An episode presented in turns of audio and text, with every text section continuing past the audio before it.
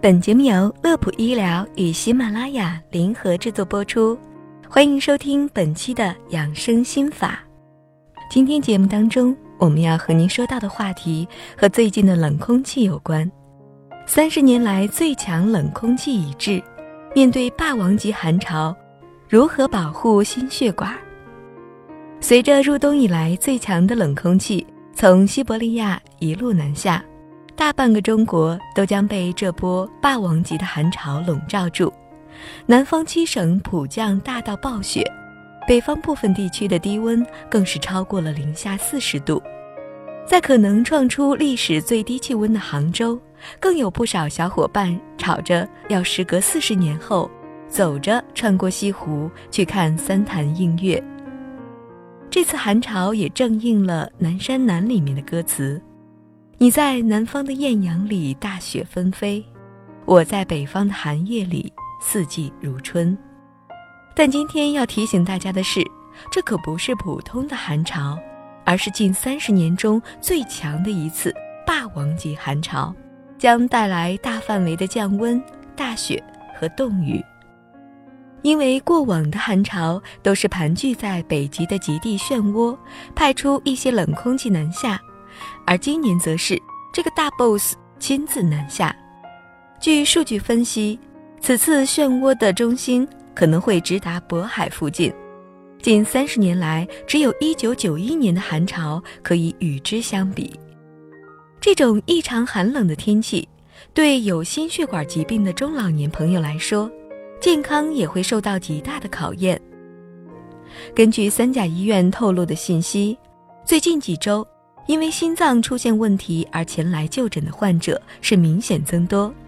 专家告诉我们，每年十二月到次年的二月，都是急性心肌梗死发病的高峰期，而今年气温与往年相比明显降低，所以前来就诊病人数量就是多上加多了。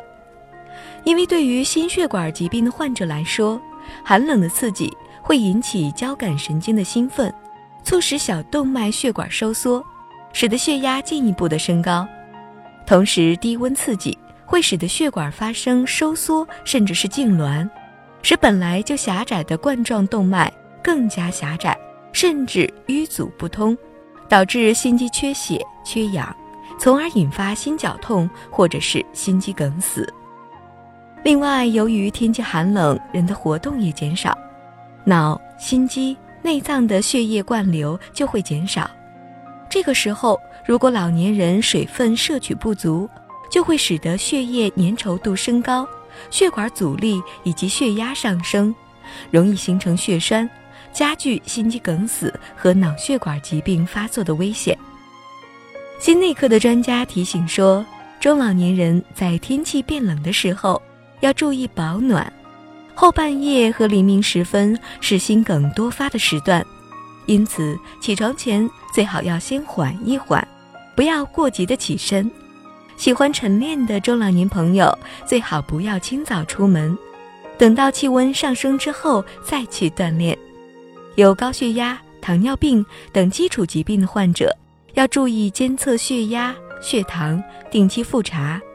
对于已经患有心脏病的人来说，应该戒烟戒酒，低盐低脂饮食，不要吃太多油腻的食物，保证水分、蔬菜的摄入，注意要保持情绪稳定，睡眠充足，心态平和，不要动怒，同时要按时服药，勤测血压，注意复查血脂和血糖，如果感到不适，应该先服用药物。并尽快到医院就诊，而年轻人在此方面也应该注意，因为近些年来冠心病的患者低龄化的趋势非常明显，二三十岁的年轻人突发心梗离世的信息也屡见报端。前些日子，年仅三十六岁的女教师在监考时就是因为心脏病发作赫然离世。